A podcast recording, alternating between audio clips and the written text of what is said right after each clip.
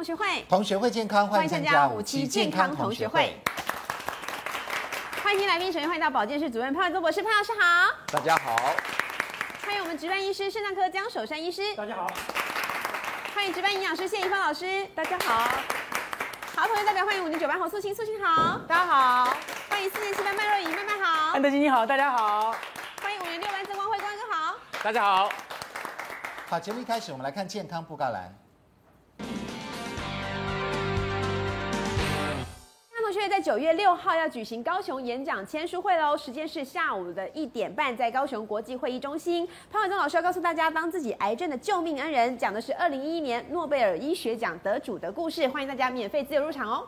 对，我们平常在日常生活当中呢，的确是蛮多的毒素的，嗯，诶，空气当中、水当中、食物当中，哇，哈，还有居家生活，其实毒素是蛮多的，要特别注意了。有一些我们已经知道了，嗯、有一些是我们万万没有想到。它竟然隐藏版的毒素在当 中哦，我们今天要介绍的是，我们真的没想到，它里面也真的含毒。嗯嗯，是什么呢？哎，对，那我们先来看一下哈，来这个呃，有一个日本学者非常著名的，叫做绝田忠宏，是，他说以日本的饮食习惯跟目前来讲呢。估计每天日本人大概呃会碰到一千两百种添加物，嗯，有的添加物是复合的嘛，是，其实它里面是蛮多东西的哈。那估计每位日本人一年大概会吃进四公斤的毒素，这是蛮多的哦。所以你看我们的肾脏、肝脏啊，哦，皮肤、汗腺等等多么忙碌，它把它排出去，排不出去怎么办呢？就累积在体内，累积在体内就容易生病，是，哈，癌症啊，或是别的其他的疾病。所以最好方法就是不要吃进去了。对，但是有一点非常的 困难，因为有的时候我们并不知道它是有毒的，哈，并不知道它是有毒的。像我们前阵有介绍过那个便当盒，是啊，有没有哈？还有纸杯，很多观众都说啊，没想到那个不是纸做的吗？原来还有塑，原来还有一层塑胶膜，有塑胶膜就有塑化剂，那不知不觉当中呢吃下去不少。那因此这是日本的资料，我们就想说，那估计台湾一年恐怕吃下去的也会不少哦。对，因为饮食习惯很近啦。很近，对，我们没吃四公斤、三公斤，恐怕 也是有的。而且你说，那我们排出去就好了，一些塑化剂不就排走了吗？错了，我们还在继续吃啊。对，就是排走又进来，排走排走又进来，排走又进来。换句话说，很多毒素始终存在我们体内。所以，我们今天要介绍万万想不到的毒素。我们今天要这个来讨论一下，在哪些地方呢？对，在哪些地方，以及究竟怎么办，对不对？好，来，第一个万万想不到的毒是什么呢？麻醉药的鱼，哎，我们一般鱼活的、死的，它不就在那边吗？不能添加任何的化学药剂让它。变成怎么样，对不对？是，万一那个残留量都还在哦。我都讲过很多遍了嘛。对。那最近呢，东森新闻才发现了一个独家的消息。原来这些鱼呢，有的鱼为了呃避免碰撞啊，为了拖延它的寿命啊等等，叫它不要活跳跳这样子，在搬运的过程或者怎么样，有加麻醉药，究竟是怎么一回事呢？我们来看这段影片。这辆货车后车斗刚载着从屏东来的四大桶鱼货，不过诡异的是，司机从车内拿出一瓶矿泉水瓶，只是装的不是水，而是浅黄色液体。这是什么东西啊？几分钟后，只见他在踏上货车，打开瓶子，将液体倒在瓶盖，接着加进车上载鱼的箱子。镜头拍到一共加了两次。过没多久，另一名工作人员将鱼一网网捞起来。东森新闻接获民众检举，直击台中鱼市场处理鱼货。他把麻醉药剂。加入胃桶里面，鱼会暂时性的晕倒了。真是加入麻醉药吗？业者非常低调。那个红泥洛鸟吗？但投诉民众说，这黄色液体已经加了好一阵子。应该是持续都有在做了，因为他们要把鱼从车上捞下去的时候，都势必会去做这种动作。两天后，记者再度回到现场，但业者似乎已经提高警戒心，拿着装黄色液体瓶子，先是弯向桶子添加液体，接着鬼鬼祟祟走到车尾，蹲低身子，整个人再弯腰向内，最后干脆半趴在箱子侧边，直接添加液体。这些都是爆料民众说的鱼被加了麻醉药。走进市场，大批鱼货散落一地，这些都是从刚被加麻药的桶子捞出来的。明明是活鱼，却躺着好好的，一动也不动，怎么回事？记者找到加麻醉药。要的水产大盘，问个仔细。那个应该是有比例啊，我不像不太晓得。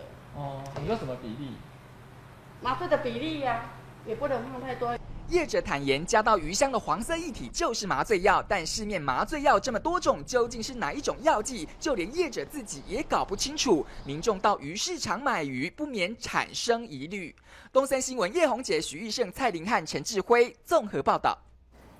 哇，所以很多鱼都是麻醉鱼啊、哦！加了那一瓶钙，加了那个丁香油、丁香酚呢。我们现在才知道，那所以业界可能是公开的秘密。那加了以后，我们消费者完全不知道，啊、那没有影响吗？还是有影响呢？不知道。我看那个业者好像就这样拿那个拿就这样倒下，那它的剂量到底是多少？就随意啊。好，江医师，你也是鱼专家，来告诉我们一下，他们加的这个丁香油，也就是丁香酚，究竟是什么东西？然后这是合法还是非法？呃，第一个哈、哦，你问合法非法这一件事情很有趣哦。怎么讲？合法是在什么地方合法啦？哦，它在什么地方合法呢？譬如说我在实验室里面要麻醉鱼，对，合法，对。可是的确没有说在食用鱼上面添加啊是合法的，没有讲没有这样讲过。对，所以你说合不合法？在某一些用途它是合法的，所以它是灰色地带。对。他现在就走在这个灰色的边缘，感觉上好像业界都知道，在运送的过程当中，就是加一点丁香酚，其实就是麻醉剂。是，而且这个是什么东西呢？我们这里有一瓶哈，有一瓶，大家讲说，哎呦，这个是丁香油、丁香酚，是什么味道呢？其实还蛮香的，一闻大家就想到我们在做牙齿的时候。做牙齿的时候，牙科医师帮我们牙齿麻醉的那个味道，来，大家闻一下丁香油、丁香酚，很重啊，有没有？是齿科的用用用的东西。诊所里头，嗯，对，有时候我们塞在牙那里，好像牙就麻了，塞对塞在那个牙齿里面，就是它会塞一个棉花进去的时候，对对对对对，棉花棉花粘的。好。江医师，那问题来了，那这个剂量的问题，以及这个鱼加进去到底量是多少？会不会我们消费者也吃到这些麻醉药剂啊？所以其实哦，对我个人来讲，我的底线可以接受什么？那鱼我们也是让它不要痛苦，对不对？对。所以你要知道，像大的养殖鱼，像海鱺鱼，啊，它拖上岸来要宰杀的时候，它会挣扎、挣扎，对不对？挣扎、扭打这样子，那真的是很辛苦。所以那时候用一点像丁香酚啊，让它哎软掉之后，然后赶快放出放血。它还没有死的，它是麻醉，对，会麻醉。那你就就把它宰杀放血。那这个时候我觉得影响不大，原因为什么？因为它丁香酚进去还是会经过。它的这个呃鳃，然后经过它的的这个呃血，然后要输送它的脑袋，要抑制它的活动嘛。对。所以这个时候你杀完它马上放血，又把这个血里面的这个。而且听说很多鱼因为鱼刺很多，有时候他们在扭动的过程当中，伤害我们，它自己会伤害自己，或者相互伤害，或者是刺伤工人的手。对。嗯。那所以你你如果是是要宰杀之前的麻醉，我觉得可以，因为你宰杀之后马上要放血，对不对？是。所以你这个丁香酚就随着血就大量放出来，对，没有机会跑到肌肉里面去做平衡。哦，这是好的，这是安全的。可是我比较不能接受，就是说，哎，你是长途运送，嗯，你给它撒在上面，那撒在上面的话，它是长途运送啊。那你长途运送要几个钟头之后，其实这个丁香酚啊进到肌肉了。对。会难免会进到鱼的鱼肉里面去，进到鱼肉里面，所以这个就比较不可取的一种做法。然后又在吃它，对，而且我们不知不觉当中可能吃了一些丁香酚，对，而且丁香酚目前是已经知道它有比较明显的肝毒性。啊，有肝毒性啊，曾经报告过至少两个小孩子曾经误食。五到十 ml 其实没有很多，没很多哎，结果导致于肝衰竭，然后死掉。哦，那它会造成低血糖，嗯、那它会造成肠胃道的症状，包括腹泻、恶心。嗯呕吐，这些肠胃道接触的症状。所以像我们在做牙齿的时候，它那个量很小很小，哦，那很很低的，要麻醉我们人的神经，只要一点点，很小很小，对不对？其实那这个鱼如果这样子撒或者一滴的话，其实对它来讲量，它那个绝对不止一滴，你有看它整个瓶盖都是瓶盖，而且还撒两次，整个瓶盖。哦，那第一个就是说，渔民到底有没有办法精准的控制这个剂量？量，对，对不对？那第二个，我们有没有等到停药期之后再吃这个鱼？我想这个都是一个很它可能还有停药期的问题。对，如果你进入了体鱼体内，你就希望能经过停药期。嗯。可是据我们所了解的，大部分的鱼如果这样长途运送，很多时候这个运送直接就会进入加工厂，就做宰杀的动作。对，直接宰杀了。所以基本上就会有可能没有经过停药期。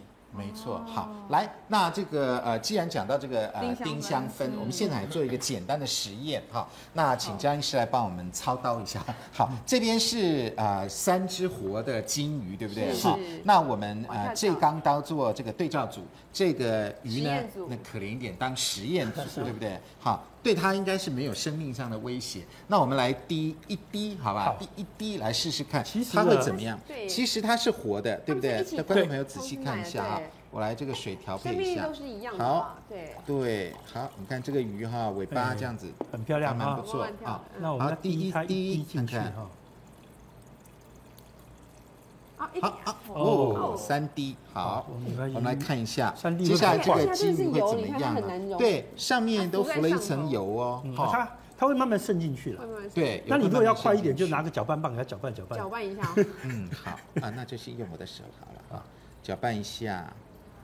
活动力变小了，对，搅拌一下，我们看这个人会怎么样？他好像醉了哈。好，基本上会被麻醉了，然后它的尾巴会，大家看到时候它会不动了。对，好，那究竟这个鱼加起来会怎么样呢？我们先来看一段影片，看看前后对照究竟是如何。对，然后它卖相好了，然后翅膀不跳的，然后它的成活率高的，对啊，对对对，这个一般的情况都拿不走，基本上不属于的。还有主播特地买丁香油实验，原本这两只鱼在鱼缸里还能大口呼吸，滴入小小一滴丁香油，哎，似乎有变化哦。看到鱼刚刚明明是竖着的在水中，现在好像都已经躺下去了，而且呼吸频率呢也是明显的放缓了。两个小时后，鱼儿们恢复正常了。好，看完了影片，我们来看现场的情况。哎，经过三五分钟。哎，你看我们这个鱼已经倒立嘞，对，它尾巴还在，它失去了它的平衡，因为鱼身上有一个反有一个反射动作，它会维持它自己的平衡。它现在已经没有反射动作了，对，它已经呆滞了，被麻麻痹了，所以它就开始不能维持住了。当然我们的剂量很小很少啦，对，对它影响很小，但是基本上它已经失去平衡了。对，那我们在稍早呢，在上个礼拜五也有做一个简单的实验，那那个鱼呢是完全静止不动，因为那个水比较少一点，哈，鱼完全静止只有嘴巴在动，这样一下，好像整个昏迷这样子。好，那想大家想想看，如果经过长途运送，这个鱼这样昏这样子哈，那然后再经过一些处理，然后我们人吃下去它的鱼肉的话，可能也会真的吃到麻醉剂哦。会，可能它会吃得到，而且最主要是对于有肝病的人乙肝、乙肝带原或者是酒精肝的人。可能吃了这个丁香酚的影响就会比较大，嗯，因为这些人已经知道对丁香酚的代谢是比较缓慢的。哦，好，那我们比较一下哈，这两个是活鱼，没有加丁香酚的麻醉剂，那这个加了的话已经变倒立。对，实验组是这样。对，好，那现在我们工作人员赶快拯救他，再给他赶快换水。他在两个小时就会活过来。两个小时又活过来了。对，换句话说呢，这个方法呢，的确是我们第一次听到的。嗯，我们最担心的就是不知道剂量多少。来，潘老师来告诉我们，基本上我们还很希望知道政府对于这个态度究竟。是怎么样？如果这是业界公开的秘密的话，哎，那消费者怎么不知道？对那各国的官方对于这样的方法，因为长途运送鱼恐怕各国都需要，对不对？那对于这些这个麻醉用的这个方法，大家的态度是怎么样呢？对我们这个，因为我是学神经的了，对，呃，对于哺乳类动物啊，我们知道它会有痛觉的感觉，嗯、但是像鱼类这种呃软生类的这种鱼类，它的头脑。的神经系统比哺乳类来的简单的多。嗯，那它到底会不会感觉到痛？这件事情我们还没有完全的了解。真的，因为因为你要了解它会不会痛，因为它不会讲话。它不讲话。对，所以它在活蹦乱跳，你也搞不清楚它是不是真的在痛。嗯，所以在这样的一个情况之下呢，因为有些学者认为它可能可以感觉到痛。哦。所以因此在这样的一个情况之下呢，如果使用麻醉剂，就像刚刚江医师所讲的。这是一个所谓人道的表现，哦、了解，也是一个爱护动物的表现。所以它的它的第一个理由就是说呢，是，是不是能够让这个鱼类的这个呃处理的过程当中，让它本身感觉并不那么痛苦。这第一个。嗯、第二个是你刚刚讲的长途在运送过程当中，因为鱼会会一直动。对，那动了以后，它跟别的鱼碰撞，它的鳞片就会脱落。对，那鳞片脱落之后呢，会增加死亡的几率。是，那我们长途运送的过程当中，这鱼贩子就会损失惨重。对，会损失惨重。如果真的损失起来呢，可能整箱鱼活不到一半。那这个对他来讲，呃，影响太大。所以这是第二个他使用的原因。所以你可以看到有非常多的允许，像这个日本啊。像澳大利亚、纽西兰、智利都是允许的。但是现在我们讲，对，但是我们现在要讲的是说呢，当你允许加这个所谓的麻醉剂的时候呢，它又有两件事情要考虑啊，因为这个跟用药很大的关联。第一个就是说呢，这个药。如果残留的时候，对对人体有没有影响？对呀，这是第一个他要知道的。嗯，第二个是它如果加进去以后呢，它的剂量跟时间要拉得多长，来确定它会掉到它的所谓的安全范围下。嗯嗯，所以这两个都要对才行啊，因为你如果说是合法用的东西，你加太多没有等很长不行。对，或者它根本不能加的东西，它加进去那也不行。所以这有两件事。所以单就丁香油，因为待会你们可能会提到，还有非常多不同的麻醉剂在使用，也有一些致癌物的麻醉剂是不能用的。对，啊，那这个东西我要先在电视机说明清楚。所以就是说，你看到东森新闻拿了一个罐子，您知道里面是什么吗？不知道。对，这个必须要再了解，因为你不要自己想它是什么，丁香油就是什么，这个不一定啊，这不一定，这是第一我要说明的。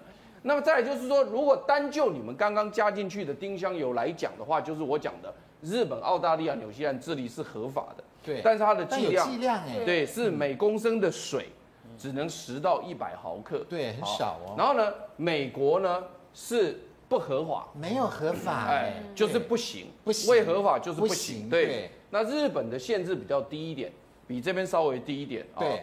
因为这个千分之毫克呢，也就是说这个剂量是低的，更低。那在台湾呢，台中市卫生局有出来回答，对啊，基本上是不能添加，对，因为我们没有讲可以添加，就是不能添加，对。所以如果你在台湾用的话呢，反而会处罚。哦，六万到五千万。可是可是问题是很好玩的是呢，既然我刚刚讲的有这么多的理由，对，再加上丁香油其实。毒性并不是那么高。如果说你在合理的范围内的话，是，所以你会看到台湾是两个单位也互踢皮球。台中市卫生局说不行，对。可是农委会水产试验所的网站呢，列为新鱼类麻醉剂。新的鱼类麻醉药。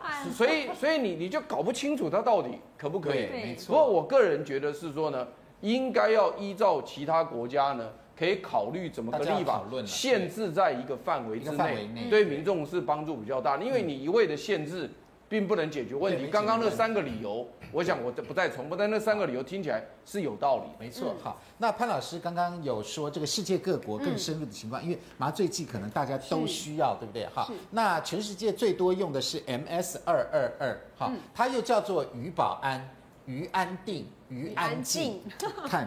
真的安静了，他现在安静躺在那儿，这没有没有死，他暂时麻醉而已哦，好，暂时麻醉而已。好，这个是用途最广的鱼用麻醉剂，嗯，但是它残留的部位会在皮肝跟肌肉，哈，那它的起效时间短，代谢快，对人跟鱼比较安全。来看到三大块，美国、加拿大、欧盟是合法的，所以搞不好那个倒的那个瓶子是 MS 二二二，好，那另外还有过氧碳酸钠。绝对不是 MS 二二，真的吗？为什么？因为 MS 二二很贵，贵哦，比较贵哦，贵很多，速度快很多，贵很多。然后不会装在保特瓶里吗？不可能，不可能，太贵了。了解。我讲跟黄金啊，跟黄金一样贵啊。你刚刚贵三三嘛，贵的跟黄金一样。所以一般来讲，我们就在实验室里面使用了。哦。它是合法的，是指在实验室合法的。他们有说你实验鱼可以在实验室合法，实验鱼没有加这个东西，也没有。好，那另外还有加过氧碳酸钠的，最怕是加了还有这个尿烷，哈，它是医用的安眠药跟镇定剂，同时它是二 A 的致癌物质哦。所以换句话说，用到麻醉剂药剂的话，还蛮多种选择的。那最简单又便宜的就是我们买的这个丁香酚，它好像没有多少钱呢，一百块以下就一小瓶。然后你看一滴，你看鱼马上就昏了。当然，看我们这鱼很小啦，大一点的鱼可能要多一点。好，所以会会用那个保特瓶这样撒撒撒。嗯，所以换句话说，这个的确是值得我们讨论跟关心的事情。好，接下来我们来看看第二个我们万万想不到的毒是什么呢？日本低阶的核污染食物。哇，日本食品大家都爱吃啊，哈，有的时候真的代表了高品质跟这个美味高度的美味。对，但是呢，由于这个呃。呃，日本的大地震的关系，造成这个核电厂的外泄，泄到海洋里面，嗯、因此有非常多非常多的这个物品，就日本的物品检查出有低度的这个核污染。嗯、那究竟进到台湾的多吗？那我们会不会吃到呢？进广告，广告回来就告诉你。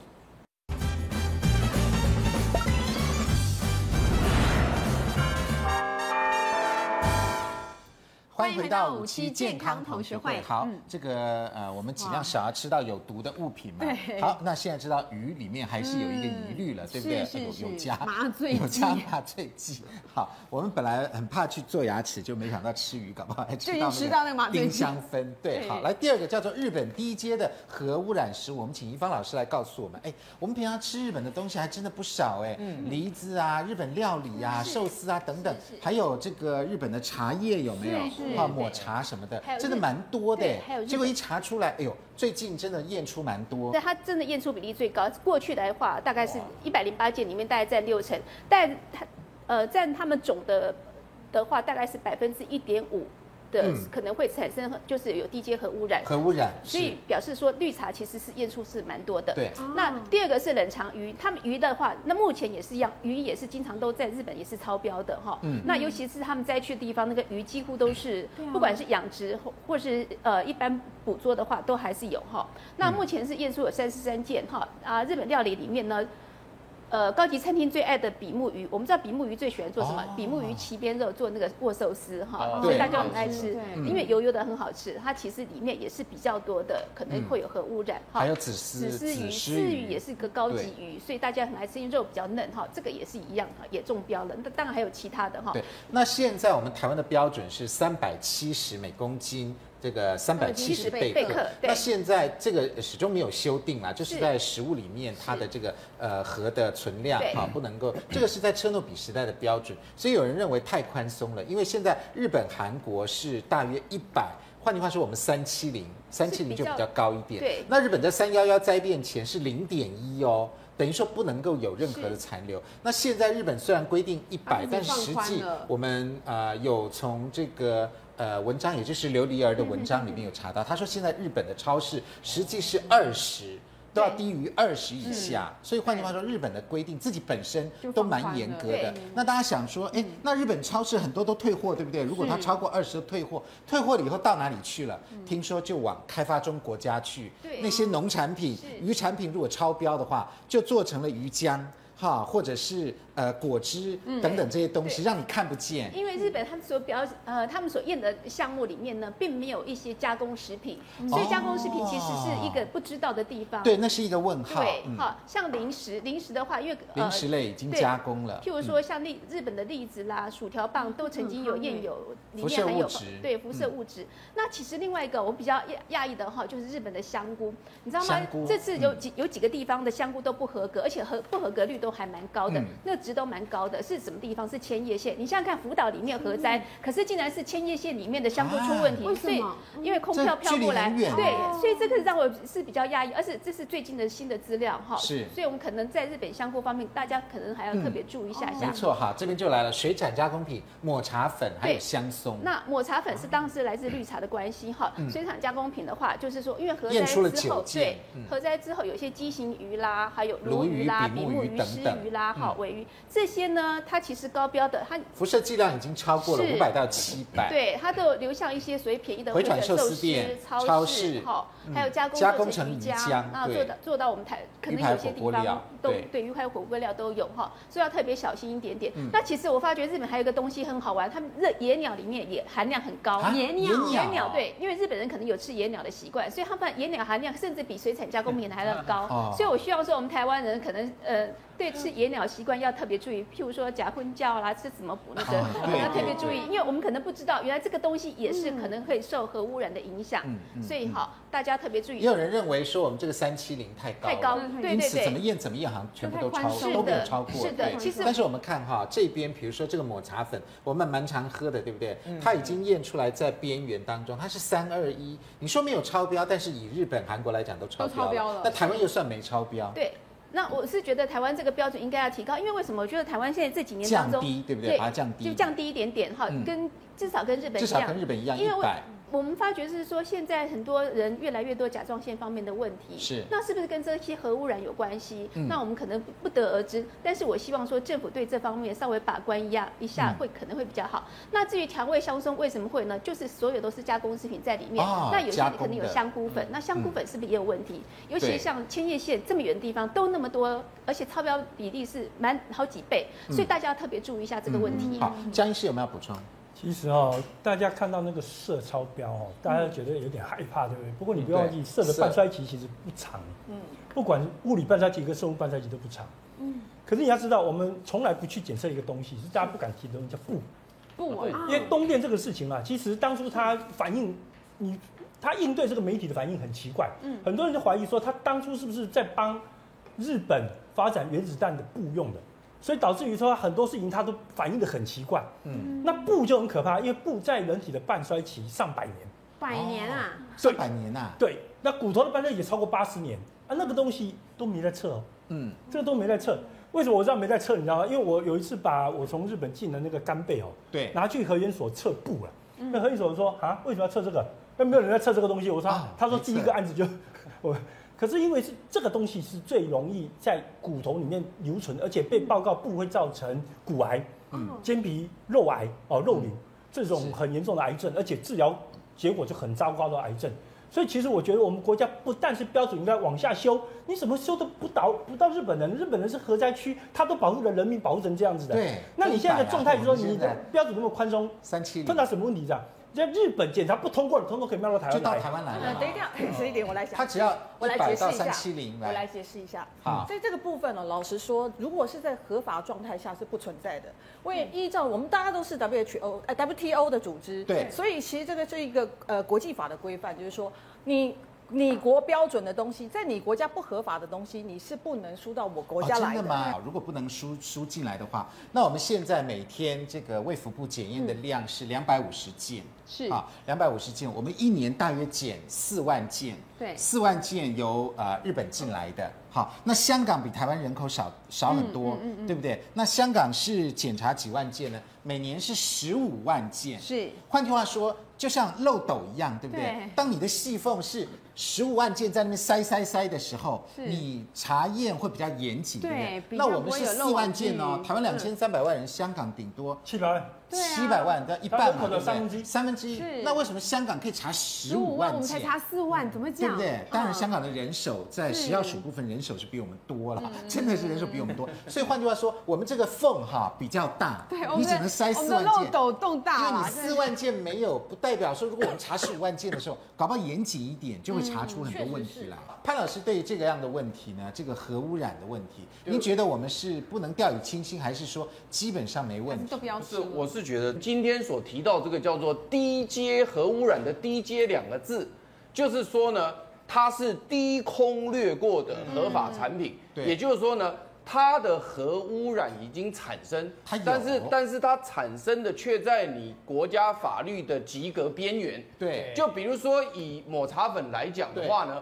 我们的及格边缘是在三百七十贝克每公斤。结果我们曾经测到过三百二十一贝克每公斤，在超标边缘通过，通过了。对，那那所以它是合法。对，但是我请问你，如果我拿抹茶粉给你，我说安德这个哈是三百二十一贝克，这个是零贝克，你要吃哪一个？我要吃，我要吃那个零的啊。对啊，所以所以问题就在于，就是说我们今天谈的不是说它不合法，对，而是都合法，但是合法的情形不一样。对，也就是说呢，今天我儿子来了，他的成绩单都及格，但是及格都是六十分，对，你会满意吗？不满意。对，所以在这种情况之下，才有所谓的台湾癌症临床研究发展基金会提出一个呼吁，提出这个呼吁，他提出呼吁就是说，如果你国家不能够把这个标准能够往严格的方向定，嗯，这时候我们就很容易吃到一些低阶核污染的食物。上了你家的餐桌，我记得那个时候，我那个时候我在骑那个象拔蚌的时候啊，他们官员就说，为什么？他说你知道那个贝壳类很惨，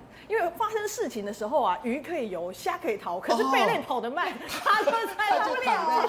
所以他如果真的是那个区域来的，他受污染的几率真的很高。尤其象拔蚌好大一个，对，他说跑不动，所以你可能要注意这些东西。没错，没错。好，所以换句话说，这个是第二个我们万万想不到的毒。哎，真的没想到。第三个是什么呢？水晶玻璃小心铅中毒。水晶玻璃不是？水晶玻璃会有铅中毒的问题。我们知道铅铅中毒的话是蛮严重的哈。那水晶玻璃通常比一般玻璃还更贵一些。我们喝红酒好像锵一下 都还要用水晶玻璃。清透的声音。那水晶玻璃里面有毒吗？怎么样知道我的玻璃是不是水晶玻璃呢？广告回来就告诉你。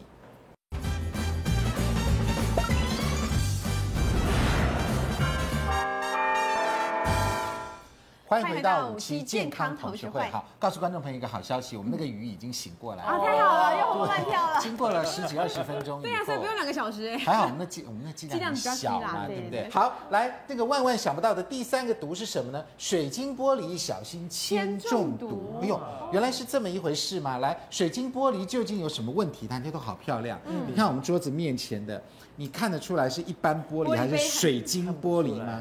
分不出来，其实有点难分。来，江医师来告诉我们哈，为什么这个水晶玻璃叫做美丽的杀手啊？它有隐忧是什么？其实我跟你讲，这个事情被历史学家怀疑啊，这跟罗马帝国的灭亡有关系啊。灭亡？你要知道，罗马人当初横亘的这个欧洲跟亚洲，对不对？做了一个很大的帝国，对不对？是。可是后来为什么抵挡不住蛮族的入侵？蛮族用的比较差的武器，结果就把整个罗马帝国都。打打死了，为什么？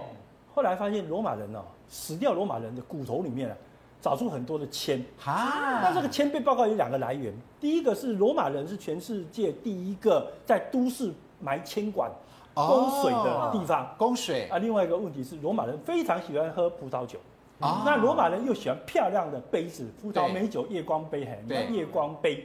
结果这个杯子啊，后来检查出来，找出来的遗迹的杯子，大部分都含。氧化铅哦，含铅。氧化铅，那铅很大，不知道铅有毒。对，但是我根本不知道，那时候你根本不知道这个铅的元素的严重性，所以你就把葡萄酒装在这个含铅的杯子里面，会大量的溶出。哦，那溶出的结果，其实你要知道，铅本身会造成肾脏衰竭，对，那骨头的病变、肾小管的病变，然后它会造成暴力倾向。嗯那甚至于精神失常等等的问题，所以像罗马有一些贵族，后来就变成疯疯癫癫的。哎，有哎，有些国王也是，就帝王，有些帝王是这样的。对啊，所以他们就推测说，他可能那时候根本就已经铅中毒了。那铅啊，为什么要加铅？你知道吗？因为普通玻璃加氧化铅，它的折射率、硬度、光亮度、透明度大为增加，就被称为水晶玻璃。那加了四 percent 以上就可以勉强称为水晶玻璃，降四 percent。对，可是，在欧洲规定要十 percent 叫做水晶玻璃哦。那如果是琉璃，甚至会加到二三十 percent 哦。琉璃，琉璃可以加到二三十，所以琉璃里面含铅量蛮高。对，所以如果你去把玩琉璃的话，请记得要洗手哦。这样子啊。好啦，所以摆这么名贵的东西还要洗手啊？对，要不然摆着看也好了。那这就离它远一点啦，就看就好了，不要拿来。因为这些东西哦，它本身对于酸性的东西，像果汁、可乐、蜂蜜、酒，像他酒的例子，有一次把一公升的白兰地酒置在这个水晶器皿中啊，结果呢，高到两万微克每公升，两万微克。五年以后，酒里面的含铅量。十哎，标准啊，标准是五十，它达到两万，对，就一公升的白兰地酒摆在水晶器皿里面，五年它就释出两万了。对，标准是五十，所以这个，嗯、而且铅，我们知道人体的半衰期十二点五年。对，所以喝进去真的很不容易排放，这样。那排放的过程中也会伤害肾小管，所以尽量不要让它进去，这是很重要的。那偏偏水晶玻璃感觉上比一般玻璃又更高级、更漂亮，我们都拿来喝红酒，对，生活有品味，真的就欧洲人都喜欢把那个酒红酒倒在水一个水晶器皿里面，然后再用来倒，哎，就醒酒嘛，对，对，没错。而且你看哈，我们现场这么多的酒杯，每一个都好像是可以喝酒的，这个感觉是喝可乐啦，啊，这是威士忌啦，可乐果汁，这是威士忌的啦，对，那我们还。真不知道这个是一般玻璃还是水晶玻璃哦。好，到底要怎么样分辨呢？来，宜芳老师有没有好方法来分辨呢？虽然我是老师哈，可是我自己也买到地雷哈。真的？自己买到这个就是水晶玻璃，对我买的哈，因为它是真的很 bling 很漂亮。后来我知道它上面是真的是水晶玻璃哈。是。那它的 feel 会比较好，为什么？其实水晶玻璃拿起来它感觉所以这个是含铅，对，含铅的，它比较重。然后呢？比较重。对，你会发觉它比较重，而且它颜色就是它的那个声音清脆度比较好。对对对。的确是会清脆度比较好，哦有，就是靠清脆度，高脚杯都这样子啊，对，高脚杯清脆度，那还有一个那个薄度啦，薄度比较好，薄度很薄，对对。那像这个感觉上，这个应该不是，这玻璃的，为什么？这是玻璃。你看它其实它的整个透度有没有？它其实你看得到它里面并不并不会很。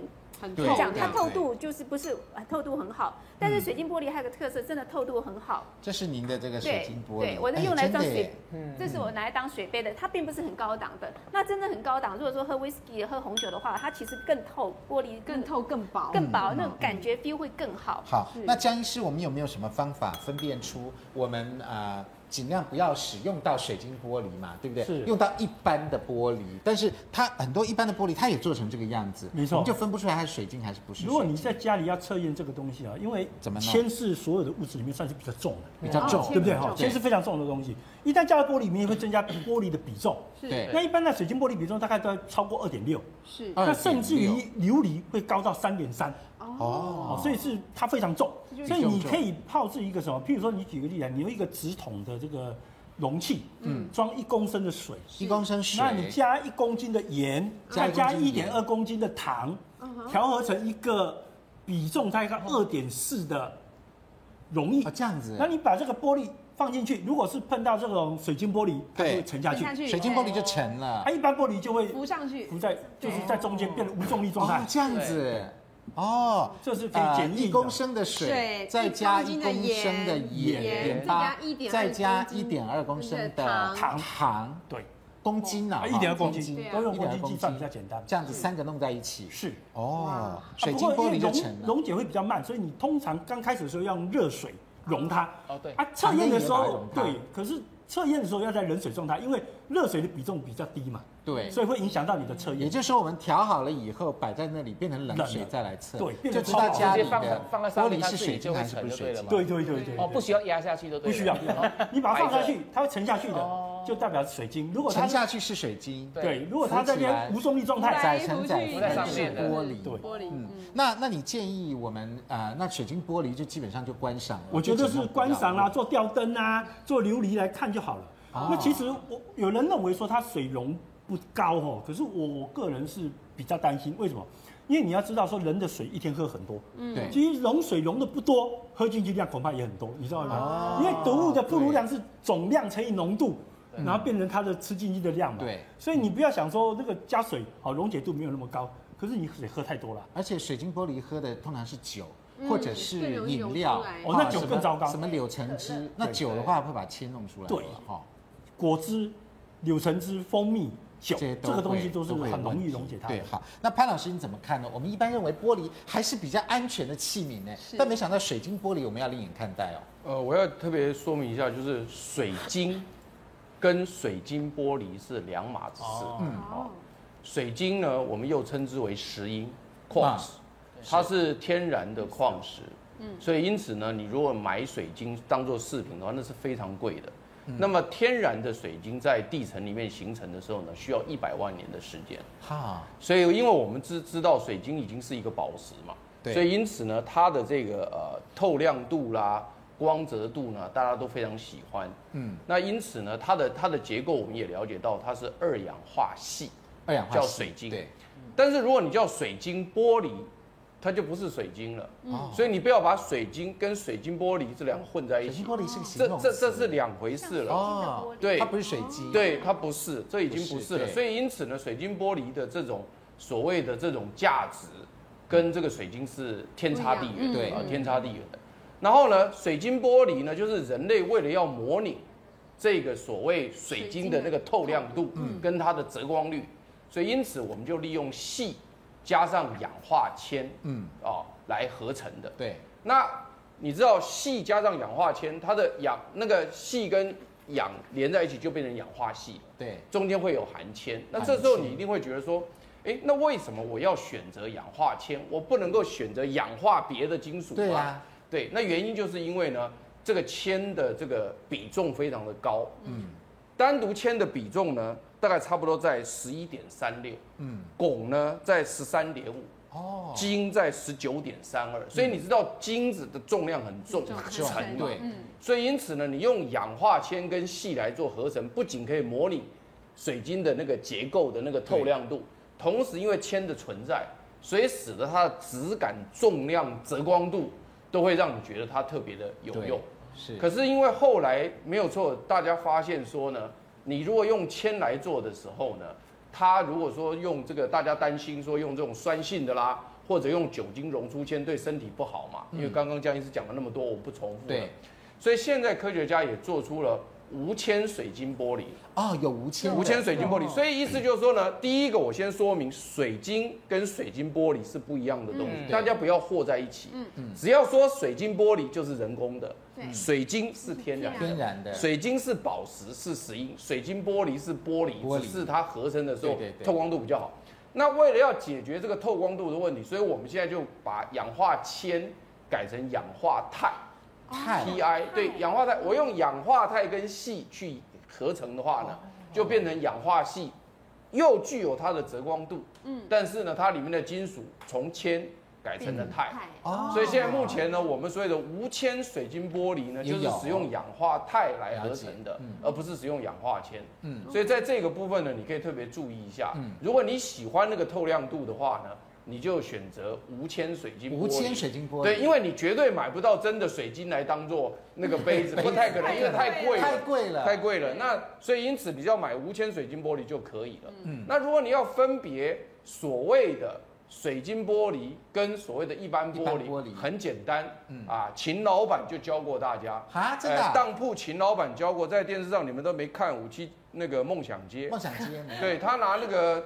显微镜啊，是去看。那如果一般的玻璃的话呢，它气泡非常的多，哦，但水晶玻璃的气泡非常的少，一看就知道。多大放大镜呢？但我们还要需要显微镜，不需要太多倍，对，不需要太多倍。好，那无论如何呢，我们在现场其实真的分辨出一般玻璃、无铅水晶玻璃跟有铅水晶玻璃。我们唯一能确定的就是这个，这个是一般老师带来的 有铅的水晶玻璃。所以也没在喝水了，对不对？对，所以我觉得我们就一般用一般的玻璃哈，比较安全一点哈。好，所以这个是呃。水晶玻璃的问题，没想到里面还有毒哎，哈，所以要小心的使用哈。来，我们来看看第四个问题又是什么呢？第四个我们万万想不到的毒是什么呢？哦，釉上彩陶瓷餐具，小心铅铬中毒。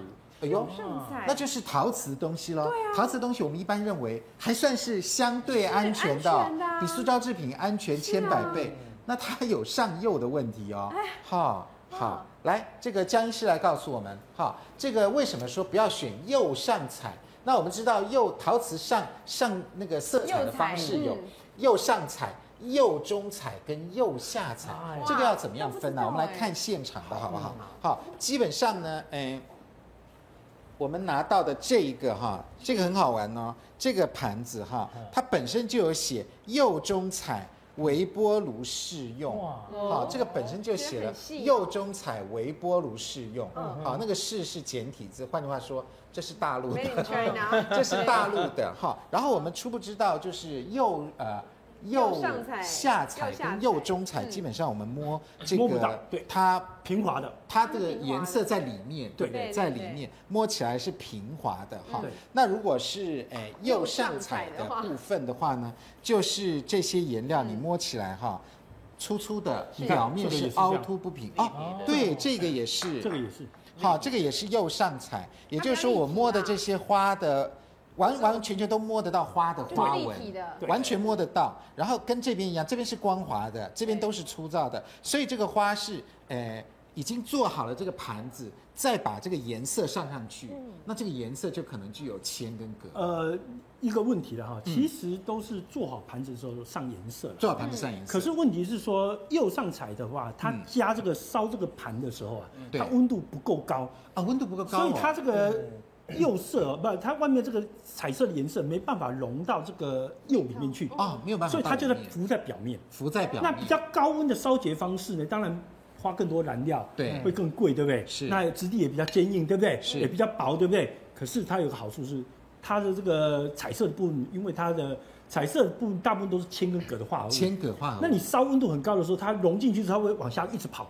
对，跑到后来就变成在里面，你摸不到，变在里面了。对，在里面。那像这个就是因为它在外烧结，所以摸得到。对，了解。那所以像这种釉上彩的皿具，应该都是不能够微波的，对不对？不止，其实我建议大家不能拿来装食物了。它不能拿来装食物，它基本上拿来观赏，就是观赏哦，观赏，观赏用。像这个很漂亮啊，像这是盘子哎，这就一般的汤皿，你看这是喝汤的。那其实这是观念上的错误了。我觉得像这种漂亮的东西哦，像有些。国外的哈，那个风景区也卖很多这种盘子，对不对？然后都是浮在上面，对，印印的非常复杂，很漂亮。对，啊，摸起来你就知道这出处，是全部都右上彩。观想，请你拿来。后面还会有个架子，放在这个架子上，哎，放在家里的那个碗盘橱给你的客人看，说你看我去过这些地方。这样子，对，这些是这个用途。该不会我们摸了它也要去洗手吧？呃，其实手嘛，短时间接触还不至于那么严重啊。不过如果你跟它装。这种有酸有碱的汤，有热的东西，它溶出度就会增加。所以我们要检视一下我们家里碗橱柜里面的陶器的东西，对不对？如果摸起来粗粗的，因为有些那个看起来好像仿日本的那种碗，有没有？颜色都非常的鲜艳，我们都拿来装饭、装菜的那个东西，有的摸起来是粗粗的哦。对，好，然后颜色在外面的那个我们就不要拿来用了。对，嗯，好。色料哦，其实不只是出现在这里有危险啊，事实上包括那个小孩子的。绘图本，嗯，他如果用到红色、黄色，他常用到铅跟铬，嗯，所以小朋友为什么我看完书说还是要教他洗手？同样的道理在这里，因为这些色料都含有重金属，颜色的色料是不是？好，所以这个是第四个我们值得注意的。哈，来潘老师有没有要补充的？关于这个陶器？对，其实其实我们买这个所谓的陶瓷产品哦，现在有所谓的检验证书的，真的？对，如果说你买的比较好的，它可以附检验证书的话，就可以确定。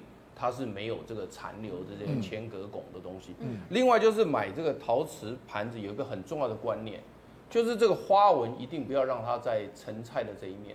哦，其实事实上这个花纹可以在背面也很漂亮。对。对，我们家我昨天晚上全面的检索，真的，对，全面检索，全面检索发现呢，呃，还好，就是呢，我们这个花纹都在背面。正面都是白色。好，潘老师，我插一句话，举一个例子，像我们现在这个杯子有没有？它的外面你摸起来这个花是粗的，好，它的是它的外面，但是你一翻到里面是白白白的，什么都没有。所以潘老师，我们这个就合就可以，就就稍微好一点，嗯，稍微好一点。杯口的地方啊，杯口我不会碰到，对，那怎么办？所以那个是杯子，对，所以我的意思就是说，你就是让它的花纹在背面，不要在正面。花纹在不要在正面。另外就是我刚刚讲的，说有检测标准，它如果有检测检检测。证书也很好，证书也 OK，好，所以换句话说，这些诶、欸、小细节要注意一下。这个陶器的东西哈，虽然感觉比较安全，但是也有这个上釉的这个问题哦，值得我们大家注意。搞不好一不小心又把铅跟铬吃下去了，闭了水晶玻璃没闭这个，结果这个结果 这个又吃下去了。好，那究竟我们人体应该怎么样排毒呢？什么器官大家猜猜看，排毒的功能最强呢？我们进广告，广告回来就告诉你。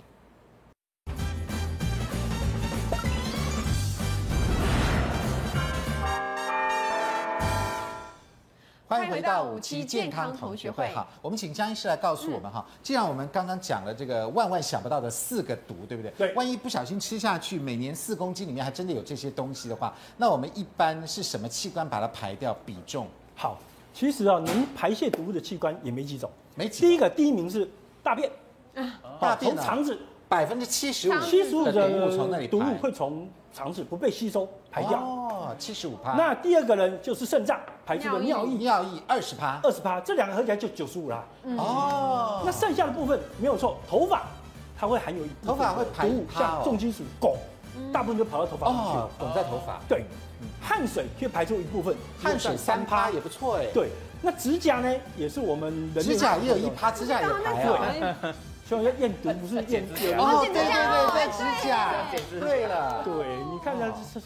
海洛因有的没有的，剪头发、剪指甲，剪头发、头发、指甲，这个就是。所以换句话说，这个粪便跟尿液是两个最重要的。对，两个就是在九十五了。嗯。啊，头发里面可以抓那种长期的暴露的人，对，比如说吃鱼吃多久了，嗯，呃，头发里面啊，海洛因啊等等的，头发也看。所以我们就要保护这个肠胃道系统跟这个泌尿系统，对，就肾脏不要把它弄坏掉，弄坏掉，它就像尿毒症病人，他就没办法排毒啊。